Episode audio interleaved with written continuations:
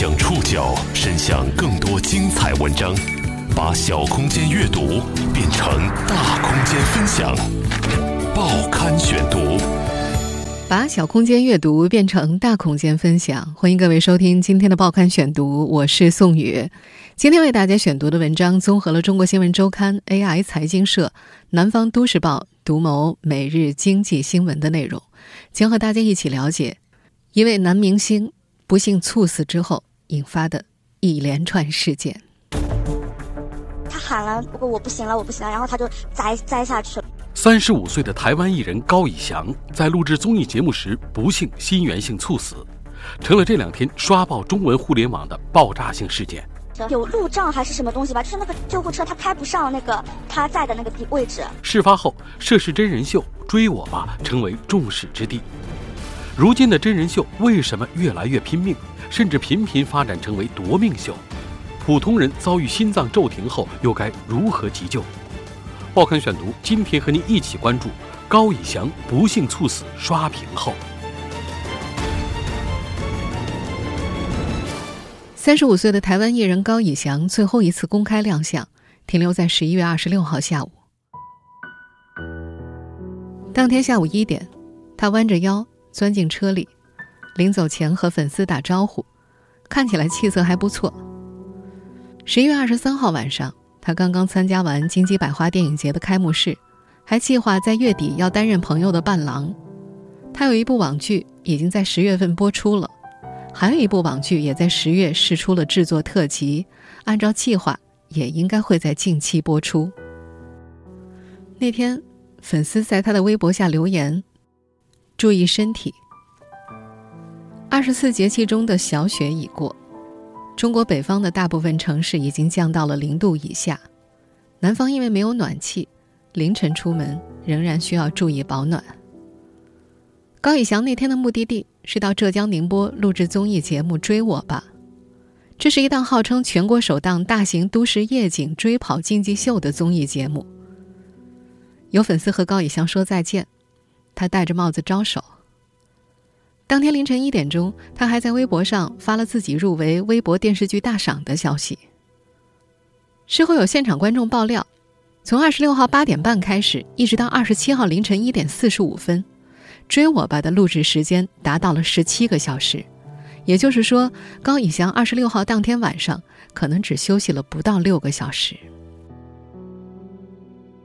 那天，这档节目一如既往的保持着其宣称的极限水平。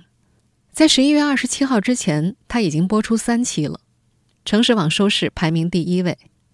另外，有台湾媒体说，高以翔参加这档节目原本是受节目嘉宾黄景瑜的邀请，因此只收了友情价，一集十五万，而他平常上综艺的酬劳一般在二十三万左右。高以翔倒下，是在。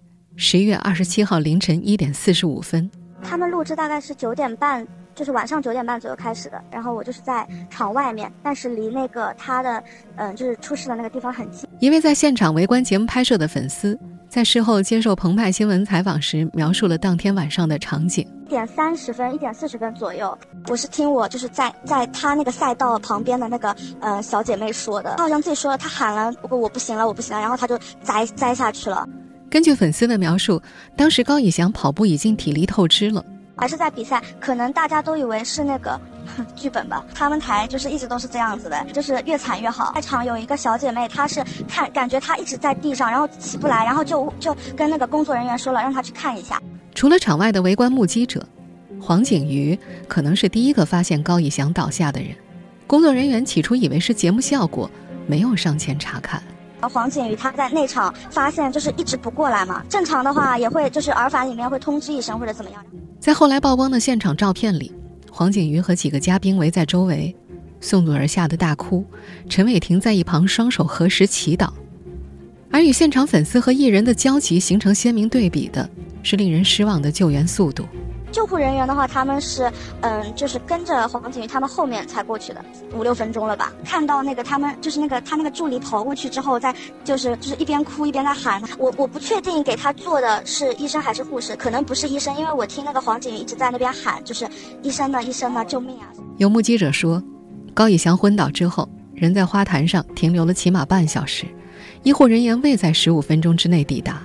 到了现场之后，做了十几分钟的心肺复苏，都没有让高以翔恢复心跳。反正他上车应该也是挺晚的了，听他们说什么心跳停了，心跳停了，然后他就一直在给他按，然后好像是两个人一直在交换给他按，很长，有路障还是什么东西吧，就是那个救护车他开不上那个，就是他在的那个地位置，就只能用担架扛，小推车推过去的，那个车就一直停在那个下面，应该是每一期都会有救护救护人员在旁边的，但是可能就是因为那个路障的原因，然后上不来。凌晨两点钟，他被送往了宁波李惠利东部医院。根据后来所发的通报。抢救时间持续了两个小时，但实际上，心源性猝死的最佳急救时间只有四分钟。到了十一月二十七号凌晨五点半，有微博娱乐博主持续跟进现场消息，发微博宣布高以翔在节目中猝死，并恳请大家等待官方的说法。舆论很快开始乱作一团，网友也吵成了一片。到了十一月二十七号中午。传闻变成了一纸讣告，一份声明。追我吧节目组发声明称，第九期节目录制过程中，高以翔奔跑时突然减速倒地，医护人员第一时间展开救治，并紧急送往医院。经过两个小时的全力抢救，医院最终宣布高以翔心源性猝死。网上流传的医疗记录显示，高以翔到医院的时候，瞳孔已放大到边缘，无法挽回。网友们愤怒了，舆论一边倒的质疑节目组，在进行高强度项目之前是否了解嘉宾的身体状况，现场是否预备了医护人员和急救设备，高以翔倒下之后是否有第一时间进行救治。很多人知道高以翔是因为2017年热播的电视剧《遇见王沥川》。你怎么还不睡啊？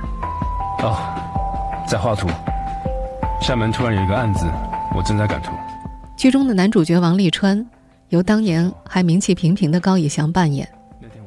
不同于以往偶像剧里的霸道总裁标配，这个男主角是个残疾人，出身优越，能力出众，但由于疾病失去了一条腿，因此有隐隐的自卑、忧郁。在剧中，高以翔对这个角色诠释的入木三分。现实生活中的他更加的阳光活力。在个人社交账号上，除了宣传自己的作品，更多的就是展现运动、旅行和摄影。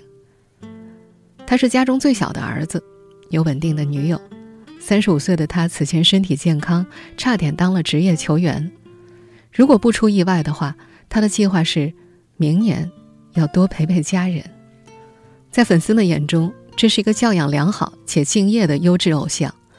所以，当他的死讯传来，人们震惊、愤怒，矛头就迅速指向了这档让高以翔倒下的真人秀。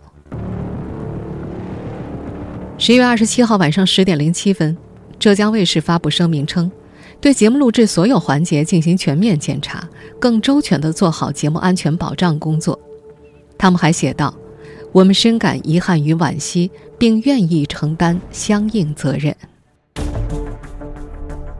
艺人高以翔不幸猝死后，涉事综艺节目《追我吧》节目录制的强度和难度过高，迅速成为大众质疑的焦点。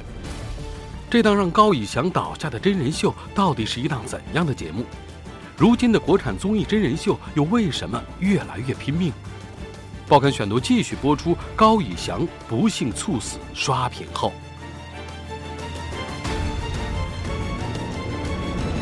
追我吧》。是由浙江卫视制作的一档号称“夜晚城市实境追跑真人秀”。在节目开播之前，官方的宣传定位中有这样的文字：“流量明星和平民英雄打破次元壁，在你追我逃中带来力量与智慧的双重较量，重新定义热血青春，是一档在酷炫的变量障碍和巨型装置间追跑的硬核综艺，带来前所未有的博弈感、悬念感和命运感。”在第一期节目录制结束之后，参与节目的嘉宾陈伟霆曾经有个屁股抽筋的梗，一度成为微博热搜。那个我第一期录完，我的屁股抽筋，抽了十多分钟，真的没骗你。因为黄景瑜比我先跑，然后呢，他跑的时候他说他屁股抽筋，但是我说怎么可能呢？屁股有一条筋可以抽了吗？然后结果我跑了之后，我左右的屁股两条筋一起抽。当时所有人看了都哈哈大笑，以为是个轻松的笑话。然而等到节目播出之后，人们才发现，这真的是一档极限竞技类节目。在视频平台上，这档节目传播最广的宣传剪辑，往往是嘉宾在完成任务的过程当中，由于恐惧而失去表情管理，或者是因为体力消耗过大，哇哇怪叫的画面。哇，太高了！这个节目真是把人逼死啊！节目组在两公里跑的环节当中设置了臂力过桥、梅花桩、爬楼梯、过轮胎阵、穿蜂巢迷宫等极其耗费体力的关卡。最后一关竟然是徒手爬上七十米高的大楼，再从楼顶通过绳索滑到对面楼。为了节目效果，节目组邀请了真正的运动高手在后面追赶艺人。无论是为了节目效果，还是个人好胜心或者脸面，艺人们不得不拼尽全力奔跑。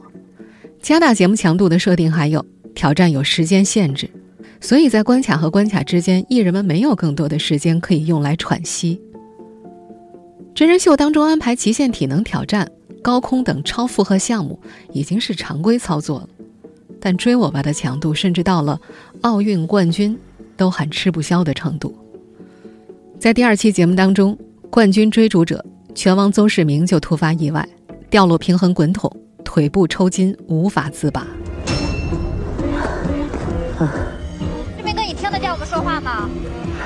最后是靠工作人员跳下海洋球池把他救上来的。啊，啊，这是腿，啊，腿没自信。第三期节目请到了奥运冠军李小鹏。李小鹏在节目当中一直喊着“不行了，不行了”，真的跑不动了。而根据最早爆料高以翔出事的微博博主发布的一张和粉丝对话的截图，可以看到，追我吧录制强度非常大，不少艺人都跑吐了，或者在跑的过程当中需要吸氧。从医学的角度来看，在猝死多发的寒冷季节。让普通人在深夜室外进行跑跳，甚至攀爬高楼等高强度体育项目，危险性极大。如果是长期劳累、作息不规律的艺人，在这类节目当中更加容易出现意外。今年立冬之后，这档节目的录制地宁波的雨似乎就没有停过。到了深夜，让人愈发感到潮湿阴冷。事发的十一月二十六号晚上也一样。就这样。前几天刚感冒的高以翔，在冬天的室外连续工作了十七个小时，还被要求剧烈运动，然后他不幸倒下了。有医学专业人士气愤地表示：“这个节目凑齐了低温、熬夜、剧烈运动，这猝死三件套。”这已经不是综艺节目第一次闹出人命了。二零一三年，释小龙十八岁的助理在录制《中国心跳跃》综艺的过程当中，不幸。跌入水中溺亡，有当事人这样描述当时的情况：所有人的目光都在明星身上，等大家注意到有人失踪的时候，他的尸体已经沉到了水底。毫无安全意识，加上防范措施几乎为零，这样的悲剧让人心底发凉。同类的国产综艺节目大小事故不胜枚举，孙红雷上《极限挑战》中暑，张艺兴昏厥。薛之谦录制《我们的挑战》也昏了过去，陈楚河在录制《非凡的搭档》时高空翻越集装箱，导致韧带断裂以及半月板损伤。更早的2014年，吴镇宇的儿子费曼在录制《爸爸去哪儿二》的过程当中不慎撞伤了眼角，导致视力永久性损害。《奔跑吧兄弟》录制第一季的时候，李晨和韩国艺人金钟国对决撕名牌时，遭对方摔出。撞到左眼眉骨，当场流血，之后送医，缝了二十多针。此次高以翔录制综艺不幸去世的消息传开之后，越来越多的人忍不住质问：国产综艺为什么越搞越危险，开始剑走偏锋了呢？这几年，真人秀在国内快速崛起，各类资本趁热打铁，快速入局。投资方当然希望在最短的时间之内，用最少的钱做最多的事。节目效果要能刺激收视率，数据要好，但安全措施能不能跟上就另说了。也许有人要说，好好的演员演戏就演戏呗，综艺既然这么无聊又危险，干嘛非要上呢？如今的娱乐圈状况可能没那么乐观，影视寒冬限薪令的背景之下，中下层的明星们根本无法抗拒综艺节目带来的曝光率，还有商业价值的提升。对于这个圈子来说，如果现阶段无戏可演，观众很可能就会忘了你。演员袁弘甚至在前段时间一档访谈节目当中直言不讳地说自己需要综艺，综艺能帮他接戏。我很客观地讲，综艺对我来说是，我需要它。在你自己演戏没有那么牛，没有所有圈里人都说哇，一说起他来说，哎，这角色必须他演的。你没有这个能力的情况下，你要有自己一定的这个曝光量，他会帮我接到更好的角色。我需要他。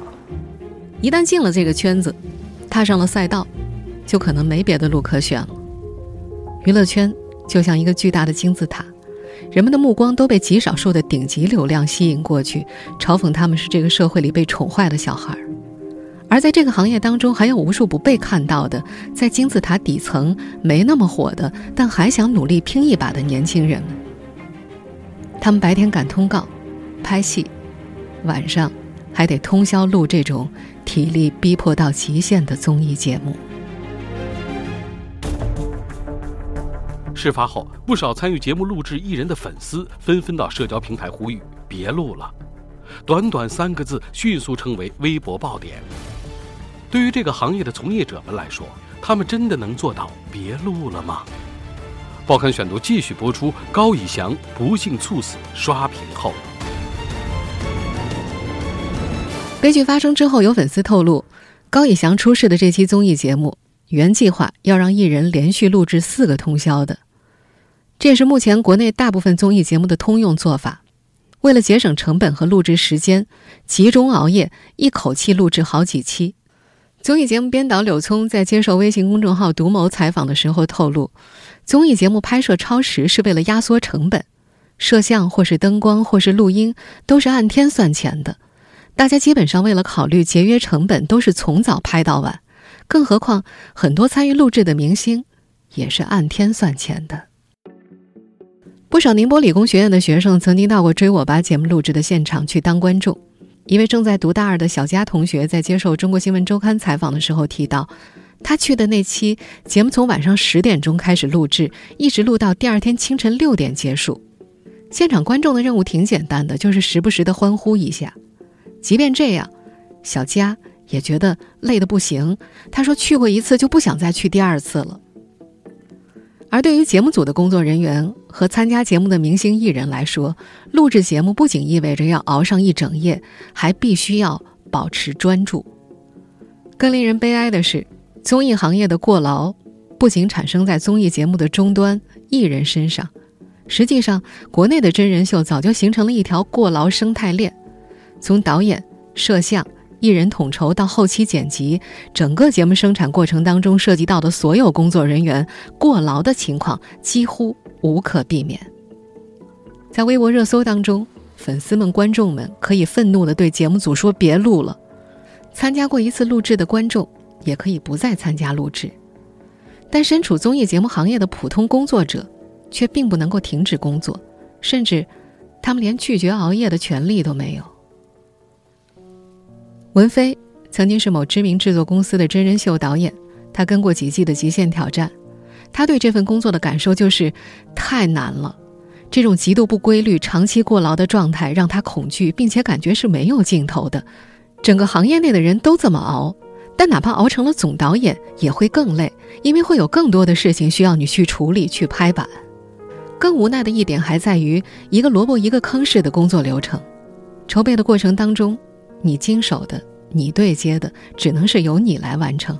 即便身体不好，也得硬扛，没办法请假，否则就可能要几十几百号人等着你，大家都不能够按时收工，那就会涉及到更多的人力物力成本。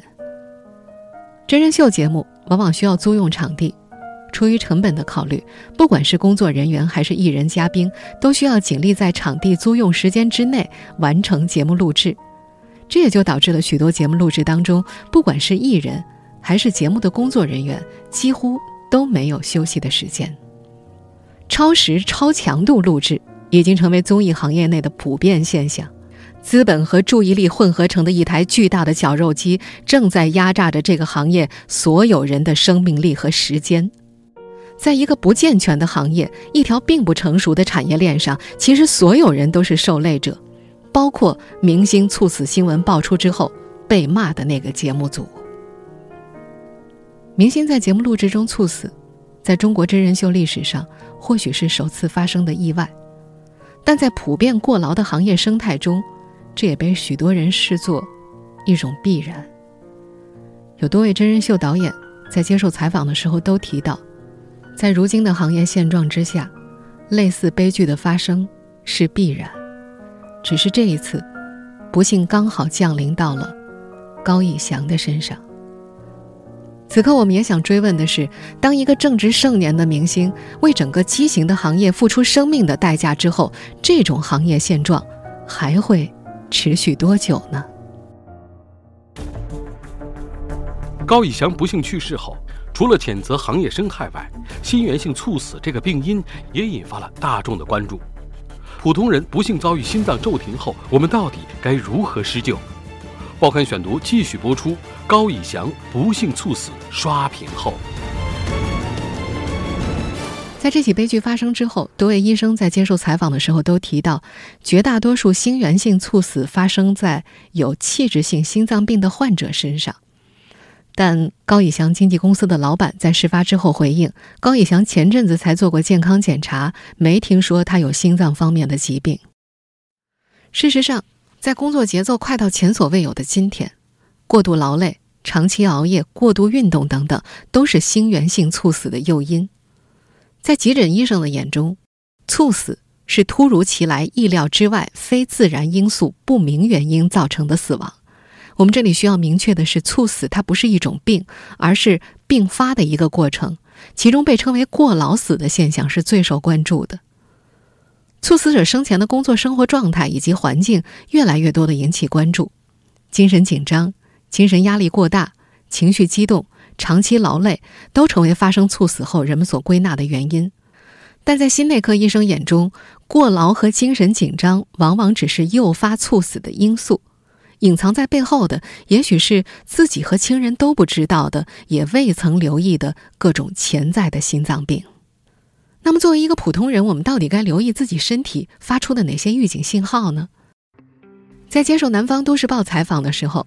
广州市第一人民医院急诊科主治医师王希富医师提醒：首先，家族历史中曾经有过年轻家庭成员在不明原因下突然猝死的，要注意；其次，运动激动或受惊吓时有昏厥、阴厥状况的，也需要注意；再次，运动时有恒长或者不寻常的胸闷或者气喘的，也是一个提醒。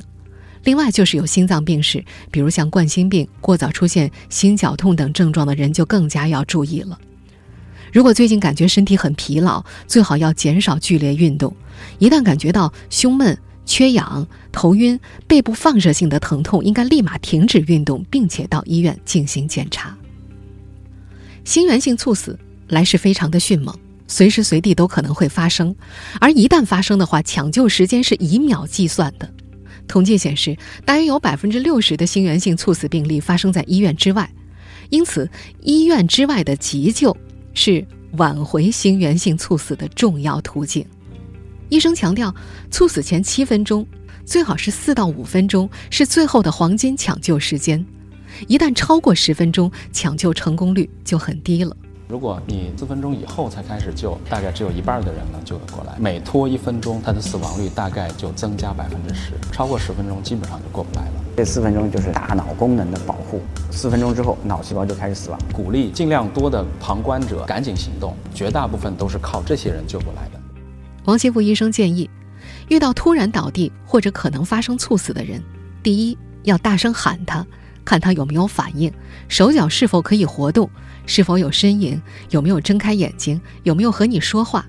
这些主要是观察这个人有没有生命迹象，是清醒还是昏迷。第二，要判断有没有呼吸。这里经常会存在一个误区：我们在判断一个人是否有呼吸的时候，会习惯性把手放在他的鼻子下，看是否有气。但这样的判断其实并不准确。正确的方法是看胸廓，也就是胸腹部有没有上下起伏。如果没有呼吸的话，就说明可能发生心脏骤停。另外，有多位医学专家还强调，抢救心源性猝死病人，最主要还得学会心肺复苏术。心肺复苏，也就是我们通常所说的 CPR，它到底该怎么做呢？我们来听一段录音。做心肺复苏时，需按压双乳连线中间点，双手叠扣，腕肘关节伸直，垂直用力，以每分钟大于一百次的频率按压三十次。接着检查口鼻异物及呼吸，抬下颚，捏住鼻子，嘴包嘴吹气两次。每三十次按压接两次人工呼吸，循环进行，直至抢救成功。除了心肺复苏之外，AED 自动体外除颤仪也很有机会让患者恢复自主心跳。AED 不是医生专用的，它本来就是设计给普通人急救使用的。因为操作简单，它被叫做“傻瓜急救机”。在这部机器上就有操作指南。我国在公共场所配备 AED 始于2006年，截至2019年1月，北京、上海两地有记录的将近两千台，大连、杭州、南京、海口、深圳等少数城市的公共场所也配有少量的 AED。相对来说，它的配比率还是比较低的。目前，微信在不少城市也开通了快速查看附近的 AED 设备的功能，可以通过微信、我支付。城市服务下拉找到看病就医急救服务 AED 导航菜单就可以找到。那么，除了通过微信查找 AED 设备之外，市面上大部分主流的地图导航软件也可以查找。您可以打开地图导航软件，搜索 AED 三个字母就可以查看了。在今天节目首播之前呢，我也查看了我们办公室附近的 AED 设备，距离我最近的设备在三号线夫子庙地铁站有零点六三公里。但就算手边有 AED 设备，可能也没用，因为包括我在内的很多人，并不会使用这个急救设备，同时也不会做 CPR，也就是心肺复苏术。但我们非常需要学习这些救命知识，以及更大范围的普及 AED 等急救设备，并且最重要的一点，还要消除大家在急救问题上的种种顾虑和疑惑。这样我们在和死亡冲刺赛跑的路上，才能多一些筹码。虽然打心眼里希望大家一辈子都用不上这些知识。